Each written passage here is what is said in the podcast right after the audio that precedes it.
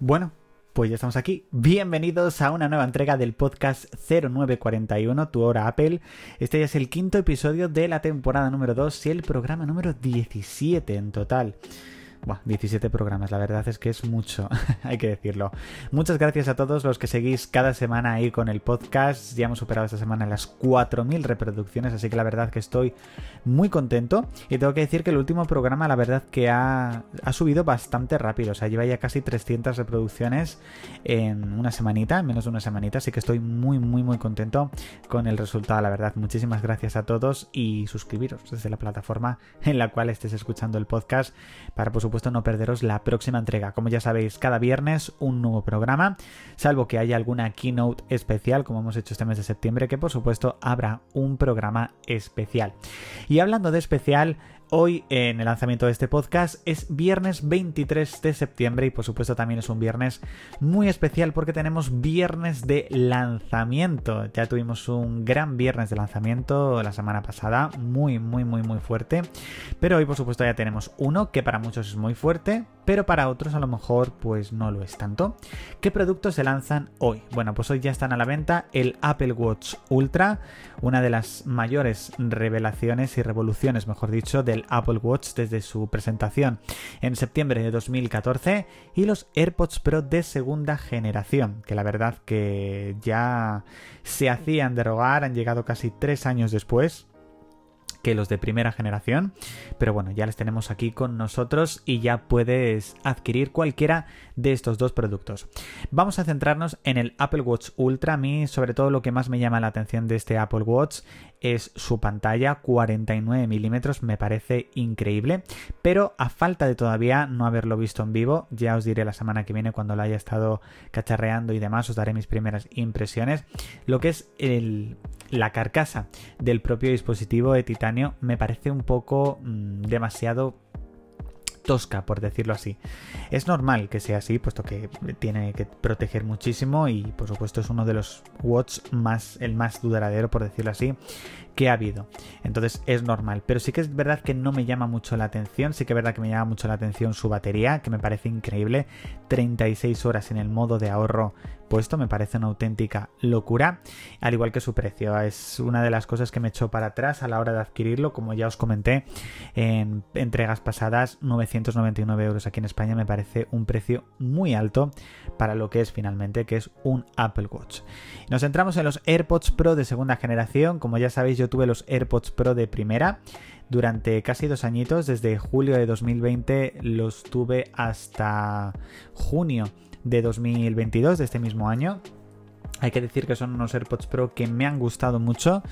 Eh, pero yo el tema de lo de la gomita es algo que no me llegó a gustar nunca del todo, hay que decirlo. Yo ahora mismo tengo los de segunda generación, como sabéis, estoy muy contento y para una cancelación de ruido alta, pues tengo los AirPods Max, que aíslan incluso muchísimo mejor. ¿Me hubiese comprado los AirPods Pro de segunda generación si no hubiese adquirido a lo mejor los AirPods Max? Seguramente, no ahora, pero sí seguramente antes de final de año sí que los hubiese adquirido por el tema de las mejoras de la cancelación de ruido, las mejoras en batería y también por supuesto esa nueva función de poder subir y bajar el volumen desde el palito que me parece fantástico, sin duda.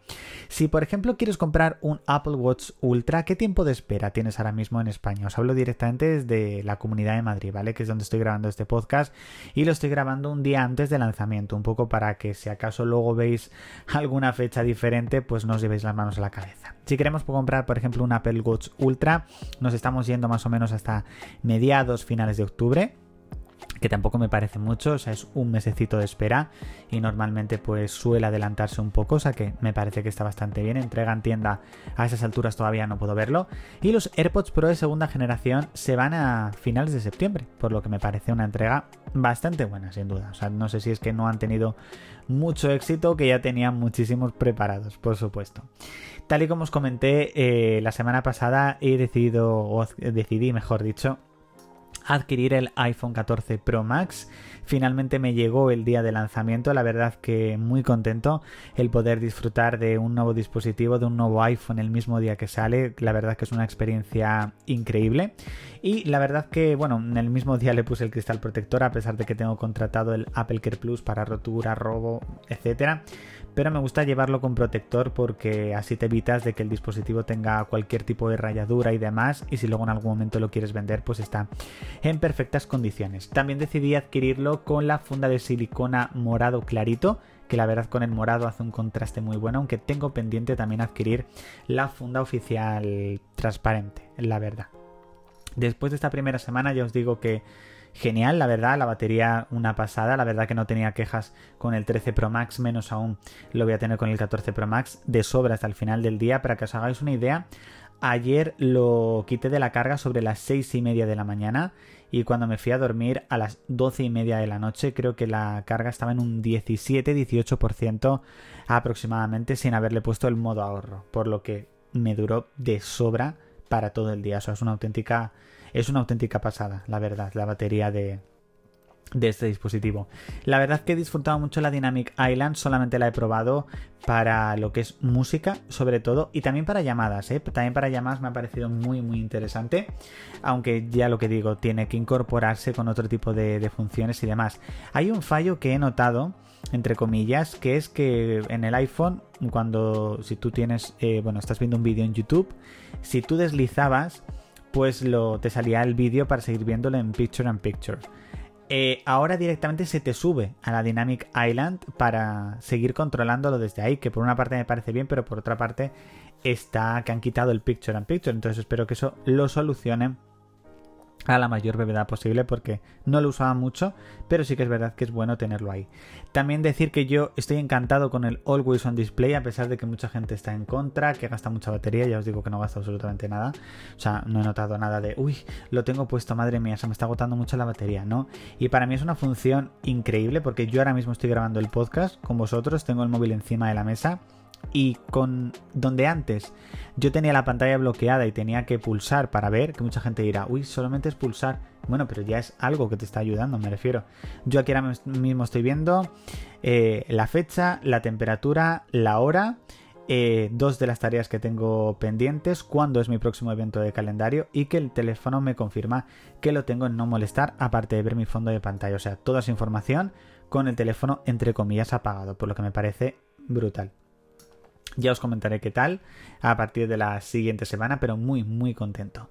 Y esta semana he decidido adquirir otro producto Apple. Como ya sabéis, eh, el 9 de septiembre eh, me compré el Apple Watch Series 8 que al final terminé cancelando el pedido por sobre todo por el iPhone 14 pero esta semana sí que he renovado mi Apple Watch. Como ya sabéis yo tuve el Series 5 y lo ya tuve porque ya no lo tengo desde mayo de 2020 hasta ahora hasta septiembre de 2022 es decir lo he tenido poquito más de dos años es decir unos para que os hagas una idea unos 16 meses más o menos menos de dos años y medio en este caso no he adquirido el Series 8, ¿vale? Porque creo que no hay muchas diferencias entre el 8 y el 7, por lo que he decidido adquirir el Series 7.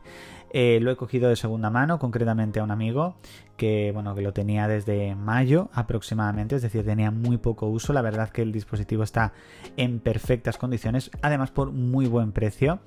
Eh, mucho más económico que lo que sería comprar incluso un Serie 7 nuevo.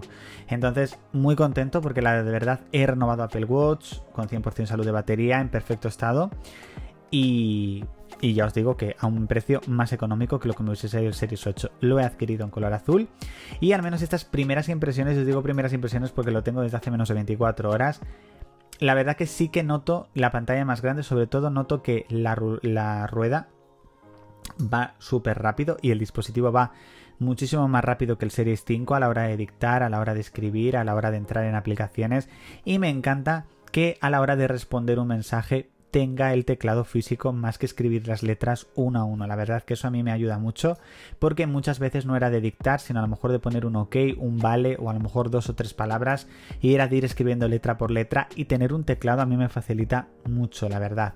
Así que estoy muy contento con esta compra y mejorando aún más ese ecosistema Apple. ¿Cuándo vamos a tener otro lanzamiento? Porque bueno, tuvimos uno la semana pasada, hemos tenido uno hoy.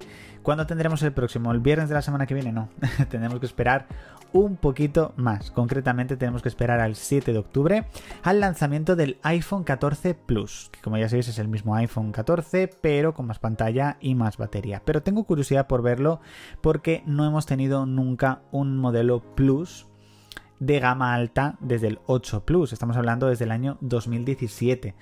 Y en este caso, después de la llegada de los Pro y demás, pues se puede considerar que el E10S Max era un Pro por decirlo así, porque era la gama alta, porque en este caso tuvimos el 10R y eh, si luego tenemos el 10S Max es como el Pro, por decirlo así. Entonces tengo mucha curiosidad por verlo en vivo, por mm, ver a lo mejor diferencias de pantalla y demás uno al lado del otro con mi 14 Pro Max y por supuesto os lo comentaré aquí, os lo comentaré en el podcast una vez que ya haya trasteado con él.